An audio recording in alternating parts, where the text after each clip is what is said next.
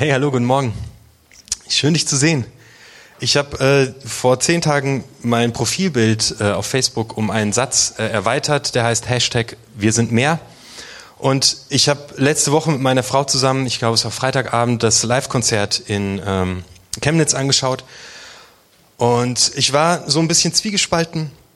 Ähm, am Anfang habe ich mir Sorgen gemacht, was passiert, wenn äh, Bands, die alle auf der linken Seite angesiedelt werden, jetzt in diese Stadt kommen und dort ein Konzert mit 50.000 Leuten spielen. Ist das nicht noch Feuer ins Öl gegossen? Aber unterm Strich, ähm, einfach weil ich Kraftclub und Hosen liebe, habe ich es natürlich gefeiert äh, und äh, mir angeschaut und fand es einfach großartig, was für ein Signal davon einfach in die Welt rausgesandt wurde ähm, von diesen Leuten, die dort aufgetreten sind. Ich wehre mich dagegen, in eine Schublade gesteckt zu werden. Ich möchte nicht in eine Schublade reingesteckt werden, weil ich ähm, es zum Kotzen finde, was in Chemnitz passiert ist und weil ich es zum Kotzen finde, dass Menschen gehetzt werden, gejagt werden, dass ihnen ins Gesicht gespuckt wird, dass sie abgelehnt werden in meinem Land. Ich wehre mich dagegen, in eine Schublade gesteckt zu werden. Für mich ist Ablehnung des Nationalsozialismus und Abgrenzung gegenüber fremdenfeindlicher Gewalt eine Sache des ganz normalen Menschenverstandes. Unabhängig von irgendeiner politischen Richtung. Ich will nicht als links verstanden werden oder als rechts. Ich will verstanden werden als ein Mensch, der vernünftigerweise sagt, das, was Nazis sagen und denken, ist gegen die Menschenwürde und einfach falsch. Dazu brauche ich keine bestimmte politische Richtung zu haben. Aber das ist genau das, was ich in Deutschland vermisse. Ich vermisse, dass wir eine gesunde Rede- und Diskussionskultur haben. Ich bin angenervt von unseren Politikern. Und ich bin genervt davon, wie wir miteinander reden. Ich habe das Gefühl, wir haben verlernt, miteinander auf einem guten Mittelweg zu sprechen. Oder haben wir es nie gelernt? Äußert jemand, ich habe Angst vor Überfremdung, wird er sofort in eine rechtspopulistische Ecke gestellt.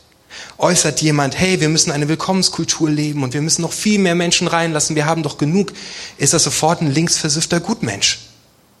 Aber mir fehlt eine Streitkultur und eine Diskussionskultur der Mitte, wo wir nicht Menschen, nur weil sie ihre Sorgen äußern, an den Rand stellen. Weil wir nicht Menschen, nur weil sie hilfsbereit sind, in eine andere Ecke stellen. Ich frage mich, ob ich nicht beides verbinden kann. Ich kann verstehen, dass Menschen Angst vor Fremden haben. Ich kann die Sorge vor dem Verlust der eigenen Werte verstehen. Ich kann die Angst verstehen, die davon ausgeht, wenn Menschen mit Migrationshintergrund in die Schlagzeilen kommen wegen krimineller Taten. Ja, ich kann das total gut verstehen. Wenn du Gast einem Land bist, dann hast du dich nun eben mal erst recht gut zu benehmen. Ist so wenn ich euch besuche und ich bin euer Gast und wenn ich nach Hause gehe, nehme ich euren Geldbeutel mit, dann findet ihr das auch nicht klasse. Mag mich jemand einladen? Vielleicht. Vielleicht jemand Wohlhabendes. Ich kann die Angst verstehen, aber ich weigere mich, ein von Angst bestimmtes Leben zu führen. Jesus sagt, fürchte dich nicht. Und Meister Yoda sagt, Furcht führt zu Wut, Wut führt zu Hass, Hass führt zu unsäglichem Leid. Ich kann die Angst verstehen und ich nehme sie ernst.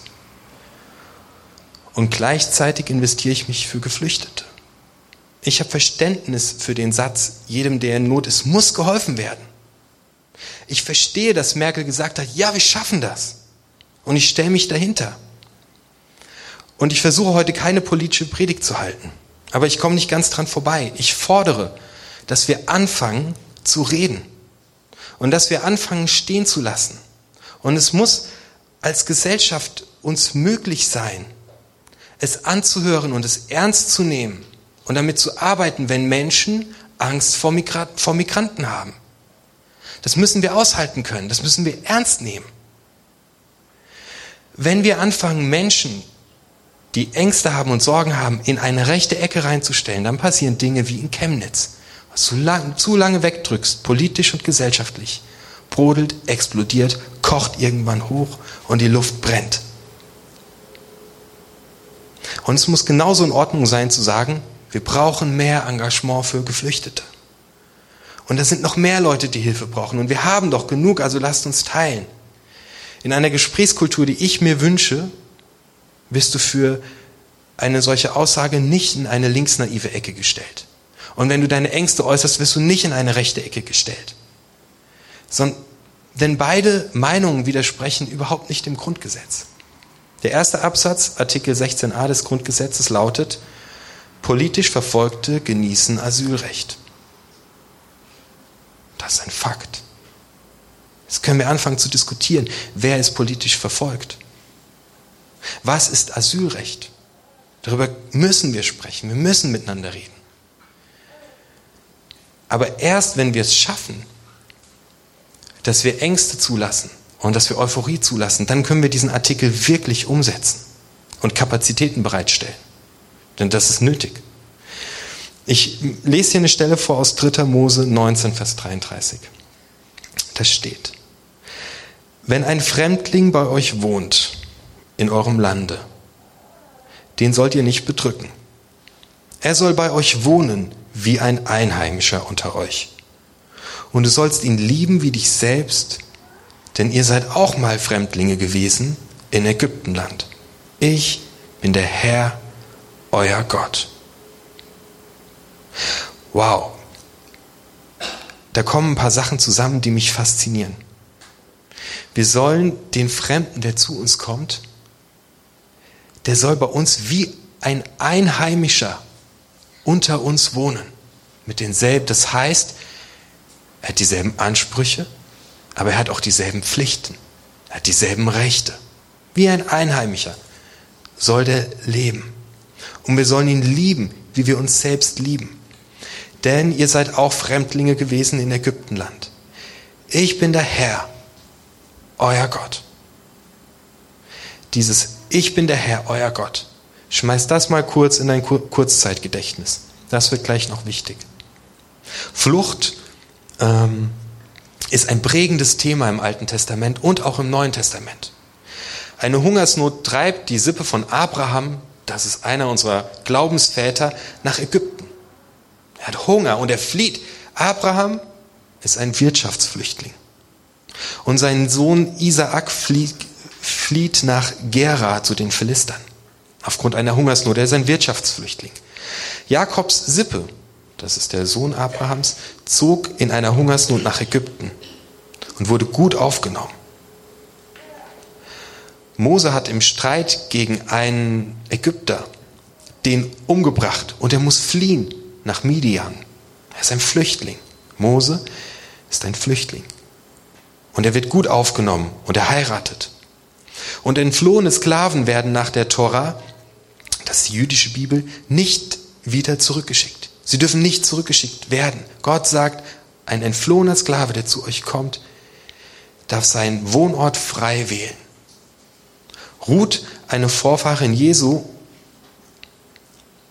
kam durch ihre Schwiegermutter nach Israel, wo sie eine Ausländerin war. Und sie fand dort eine neue Heimat. Josef und Maria flohen nach Ägypten.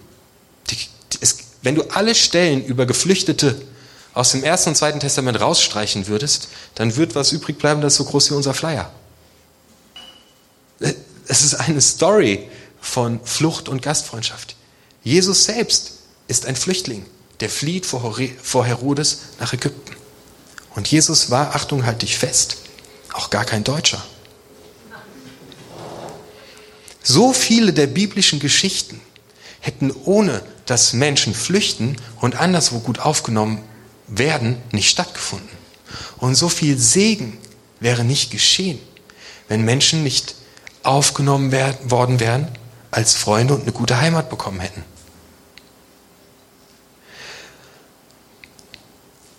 Aber es ist eine komplizierte Sache.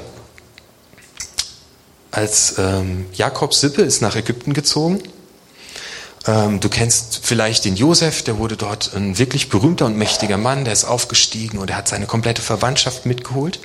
Auf einmal waren das so viele Israeliten in Ägypten, dass der Pharao Angst bekam. Der Pharao bekam Angst vor Überfremdung. auf einmal sind wir mit einer Geschichte, die 4000 Jahre alt ist, so dicht am Heute. Der Pharao bekommt Angst vor Überfremdung. Und so wurden die Hebräer versklavt, ihre Freiheiten eingeschränkt und männliche Neugeborene sollten getötet werden. Ein Genozid. Heute stecken wir mittendrin in dieser Situation. Wir stellen uns, viele Leute stellen sich die Frage, wie viele Menschen können wir aufnehmen? Was können wir verkraften? Es gibt viele Wenn und Abers. Ich höre Stimmen, die sagen, und ich höre diesen Stimmen zu, können wir uns das leisten, so viele Flüchtlinge aufzunehmen? Oder alle können wir doch nicht aufnehmen und eigentlich müssten doch die Probleme in den Herkunftsländern gelöst werden. Zu uns schaffen es doch sowieso nur diejenigen, die noch Vorteile haben, die sich Geld beschaffen können, die halbwegs gebildet, klug und stark genug sind, dass sie überhaupt durchkommen. Muss man Flüchtlingen auch helfen, wenn sie keine guten Menschen sind? Was ist, wenn sie selbst Fehler machen, gegen das Gesetz verstoßen, schuldig werden? Was ist, wenn Flüchtlinge Probleme machen? Und sind wir denn überhaupt immer verantwortlich? Wir sind doch nicht schuld am Elend. Wir können doch nicht für alle die Verantwortung tragen. Ich lasse die Fragen mal so im Raum stehen. Es ist wichtig, diese Fragen zu stellen. Und es ist wichtig, sie stehen zu lassen, ohne zu verurteilen. Ich stelle mal eine ganz andere Frage. Woher kommst du eigentlich? Woher kommst du? Also, äh, ihr müsst jetzt mitmachen. Ähm, ich fange mal an mit den Leuten, die deutsch sind. Also, ich bin deutsch. Meine Mama und mein Papa sind deutsch. Mein Opa und meine Oma sind deutsch. Und soweit ich alles überhaupt nachvollziehen kann, sind das alles Deutsche. Stinklangweilig. Also meine Frage ist mal, vielleicht können mal ganz kurz alle Leute aufstehen, äh, die so irgendwie deutsch sind wie ich. Vielleicht stehst du einfach mal kurz auf, wenn schon echt deine ganze Sippe, alles was du kennst, ist einfach so richtig, äh, okay, oh, das sind ja echt ganz schön viele. Herzlichen Glückwunsch. Cool. Ihr dürft euch wieder setzen. So, jetzt würde ich gerne mal wissen, was, woher kommst du? Was für eine Nationalität, Kultur hast du mitgebracht? Was steckt noch in dir drin? Schieß einfach mal los. Da hinten bitte. Steh ruhig auf. Meine Urgroßeltern mütterlicherseits waren lange deutsch und von meinem Vater die Seite waren Zigeuner. Vor drei Generationen noch. Sehr cool. Bleib mal stehen, okay? Äh, Sinti und Roma. Keine Ahnung. Keine Ahnung. Okay, wir haben Zigeuner hier. Dann bitte, los geht's. Was habt ihr noch für Hintergründe? Äh, Meine Mama, die kommt aus Holland. Also ich bin halb Holländer. Herzlichen Glückwunsch. Sehr, sehr cool. Bleib mal bitte stehen. Okay, wir haben äh, eine halbe Holländerin und eine Drittel Zigeunerin. Was? Okay, da hinten sehe ich noch jemand? Nigeria. Yeah, sehr cool. Herzlich willkommen. Ich komme aus dem Iran. Wow, sehr schön.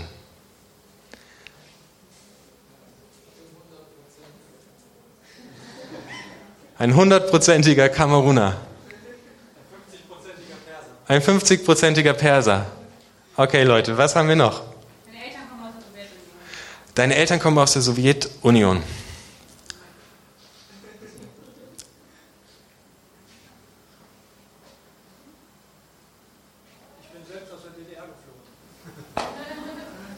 Herzlich willkommen. Bleib ruhig stehen. Gibt es noch jemanden? Ja, meine Eltern kommen aus Sri Lanka. Aus Sri Lanka. Herzlich willkommen. Sehr cool, dich zu sehen.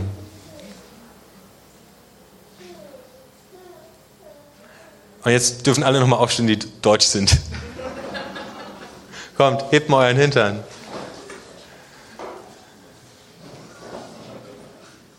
Yeah, wie geil ist das denn? Wir sind alle hier und wir feiern zusammen. Und Jesus Christus ist unsere Mitte. Und wir machen jetzt Folgendes, bevor ich weiter predige, möchte ich dir die Möglichkeit geben, ein kurzes Gebet zu sprechen für unser Land und für das, was gerade los ist. Ich lege dafür das Mikrofon eine Minute weg und du kannst einfach, einfach mal ein Gebet sprechen.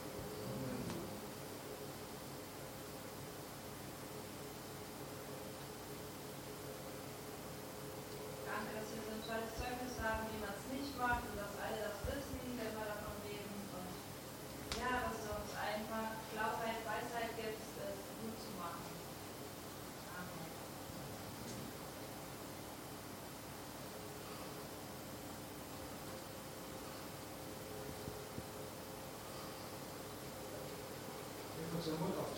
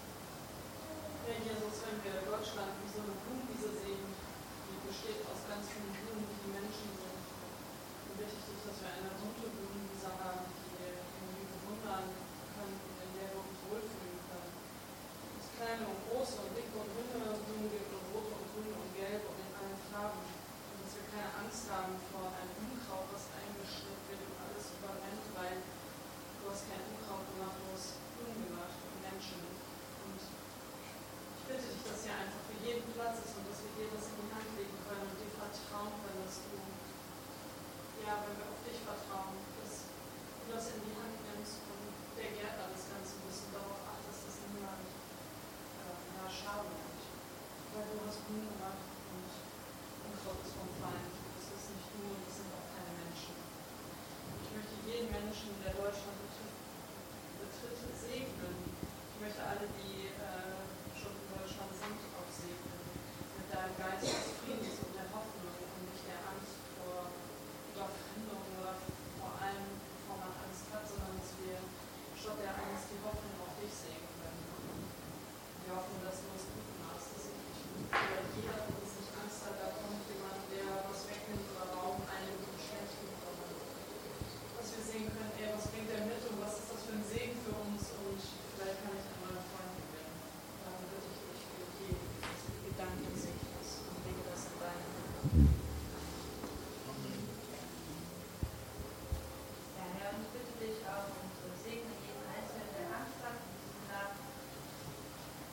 du dann wirklich kommst, dass du Begegnung schenkst.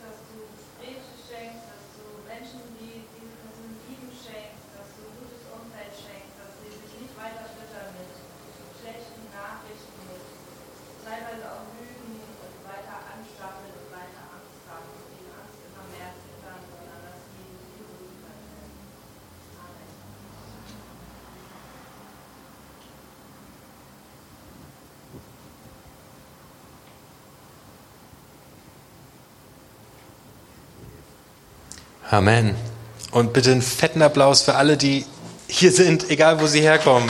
Wir müssen uns mal feiern.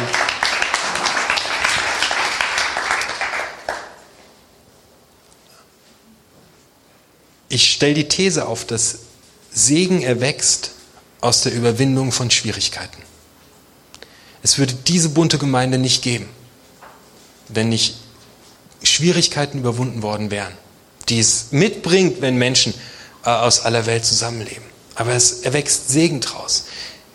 In, der, in, in den biblischen Geschichten, das kannst du mal zu Hause nachlesen, achte mal darauf, Leute, der Mose wird gut aufgenommen bei den Midianitern. Er heiratet, er wird stabil und er erfüllt später einen Auftrag. Ruth findet in der Fremde ein Zuhause. Sie ist eine Vorfahrin von Jesus. Es erwächst Segen, wenn man Schwierigkeiten überwindet. Paulus schreibt vor 2000 Jahren einen bedeutenden Satz. Ähm, und den lese ich dir vor, den kannst du nachlesen in 1. Korinther Kapitel 12. Denn wir alle, Juden wie Griechen, Menschen im Sklavenstand wie Freie, sind in der Taufe durch denselben Geist in den Leib in Christus eingegliedert und auch alle mit demselben Geist erfüllt worden. Der schreibt Juden wie Griechen. Das sind damals zwei Kulturen, die krachen einfach aufeinander. Das sind komplett unterschiedliche Kulturen.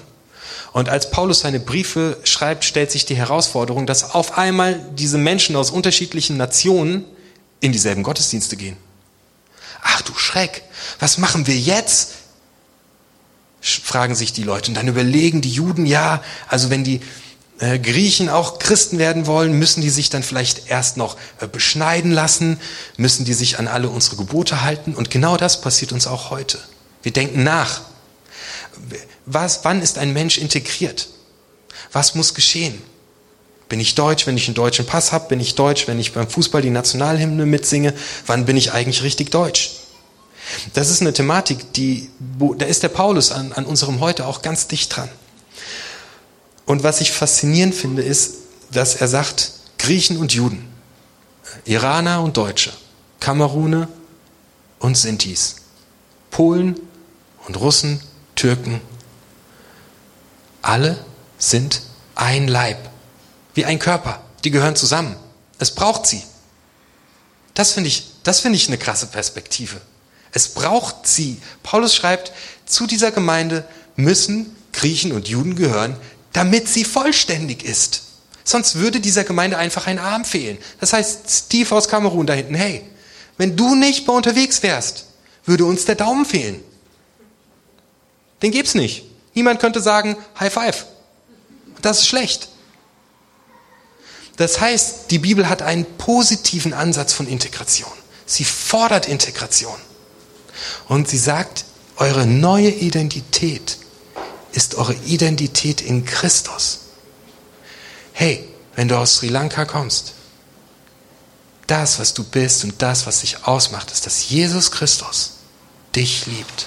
An jedem Tag und dass er nicht damit aufhören wird.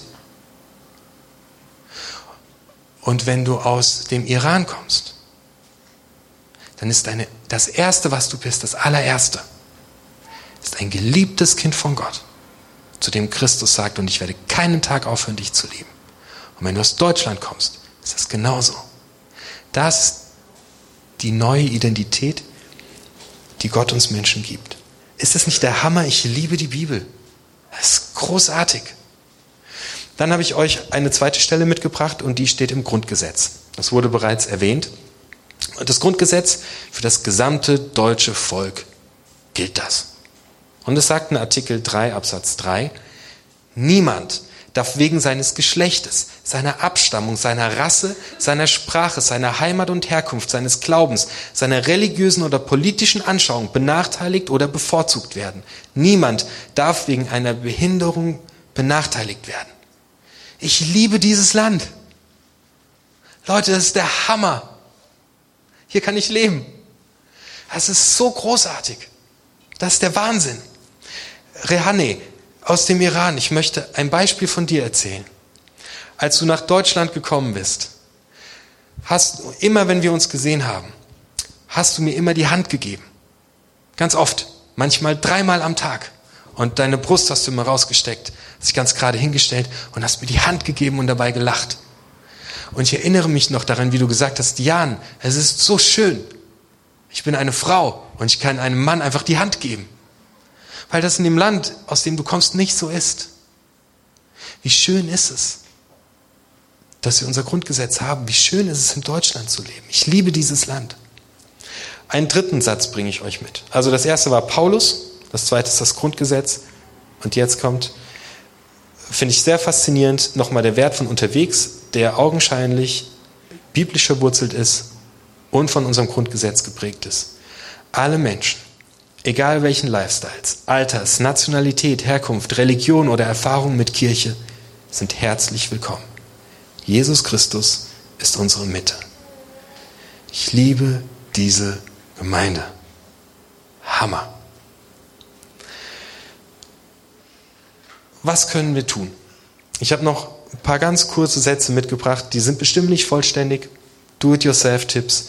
Ähm, als erstes zwei Grundhaltungen.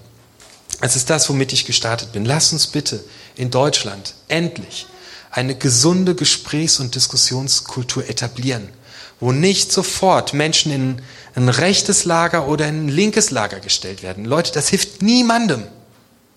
Das hilft niemand. Ich habe das Gefühl, du sagst nur, ich habe Angst, ich habe Angst äh, vor, vor, vor Fremden oder äh, irgend sowas und dann stehst du sofort in der rechtspopulistischen Ecke. Lasst uns aufhören, Leute, in, Menschen in, in, in rechts und links zu unterteilen. Und lasst uns die Men Sorgen und Nöte der Ängste der Menschen hören und gleichzeitig mit all unserer Kraft das Gebot Gottes umsetzen, fremde Menschen willkommen zu heißen, dass sie es gut bei uns haben sollen. Das ist mir echt das Wichtigste. Wir brauchen dringlich eine gesunde Kommunikationskultur, wo wir vernünftig denken, wo wir in der Mitte stehen, wo wir beide Seiten hören. Lasst uns nicht auf Populisten, egal aus welchem Lager, hereinfallen. Das das, was mir richtig wichtig ist. Lass uns kämpfen für eine gesunde Diskussionskultur, wo wir die Meinung des anderen stehen lassen.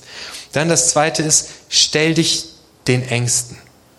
Also stell dich deinen Ängsten, aber stell dich auch den Ängsten, die andere Menschen haben und hör ihnen zu. Stell dich den Ängsten. Wenn wir uns den Ängsten nicht stellen, passiert Chemnitz 2.0. Das sind für mich so Grundwerte. Dann habe ich drei praktische To-Dos. Erstens, lächle. Lächle. Lächle wie ein Irrer. Die Leute sollen denken, du bist verrückt. Lächle. Hör nicht mehr auf damit. Und wenn jemand schwarze Hausfarbe hat, dann lächle von einem Ort zum anderen. Lächle. Im Lachen ist so viel passiert. Mit jemandem die Tür aufhalten. Es passiert so viel, wenn du nicht typisch deutsch so langläufst, sondern lächel. Lächeln, nicht marschieren, lächeln. So. Also, lächle. Erstens lächle. Zweitens, pack mit an. Am Donnerstag sind wir im Römerbrunnen von 12 bis 15 Uhr. Äh, Römerbrunnen ist ein Brennpunkt, in dem sich wirklich viele geflüchtete Menschen versammeln. Wir werden dort aufräumen. Pack mit an. Das ist nicht irgendwie die Sahne, wenn du noch Zeit hast nach der Arbeit. Ich bin der Überzeugung, wenn wir in Deutschland weiterhin in Frieden und in Wohlstand und in Freiheit leben wollen, dann muss jeder von uns anpacken. Sonst wird unsere Gesellschaft sich selbst auffressen. Und ich habe Respekt davor. Das ist nicht, okay, das wäre nett, wir helfen noch ein bisschen. Pack mit an beim Thema Geflüchtete. Hilf mit, dass sie Deutsch lernen. Lächle sie an. Investier dich, komm mit in den Römerbrunnen. Tu etwas, dass es gelingt. Sonst wird dieses Land zerbrechen. Es ist echt jetzt dran, dass wir etwas tun. Es ist wichtig, wenn du weiter in Freiheit leben willst und in Wohlstand, und wenn du sagen können möchtest, was du willst, dann ist es dran, dass du etwas tust. Das sind so einfache Sachen. Drittens, letztes To-Do, verkünde das Evangelium. Was ist das Evangelium für einen Menschen, der geflüchtet ist? Hey, du hast deine Heimat verloren. Schön, dass du da bist. Weißt du, mein Gott ist für mich wie ein Zuhause. Jesus Christus ist mein Freund. Und der gibt, der sagt mir, wer ich bin. Und wenn ich fremd bin in diesem Land und wenn mich diese Deutschen nicht anlächeln, ich weiß, wer ich bin. Durch Jesus. Was ist das Evangelium für einen Geflüchteten? Stell dir die Frage. Was ist das Evangelium für die Situation, in der wir gerade in Deutschland stehen? Was ist das Evangelium für einen Menschen, der Angst vor Überfremdung hat? Wie lautet das Evangelium für diesen Menschen? Fürchte dich nicht.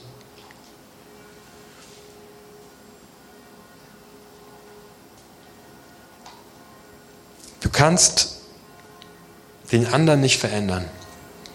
Doch du kannst andere verändern, wenn du dich selbst änderst. Also tu was. In Deutschland haben wir so eine, so eine, so immer so ein, so ein blödes Ding, was mitschwingt, einfach weil der Adolf Hitler so viel Mist gebaut hat. Und weil wir uns bis heute dafür schämen, was passiert ist. Dafür gibt es auch ein Evangelium. Der Vergebung.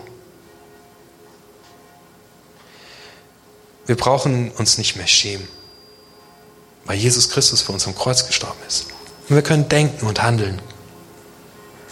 Wir können sagen, was wir denken. Ich lade dich ein, ähm, Abendmahl zu feiern, Jesus mal zu feiern. Das ist heute ein Moment, wo du sagen kannst, yes, ich liebe Jesus und ich liebe alle Menschen, egal woher sie auf der Welt kommen. Denn mit ihnen zusammen trinke ich Wein und esse Brot. Wir sind ein Leib in Jesus. Ich danke euch für eure Aufmerksamkeit. Danke, dass ihr mitgemacht habt. Ähm war für mich eine Herausforderung, das zu predigen. Hat mir auch Spaß gemacht. Ich hoffe, dass ihr was mitnehmen könnt. Äh, Musik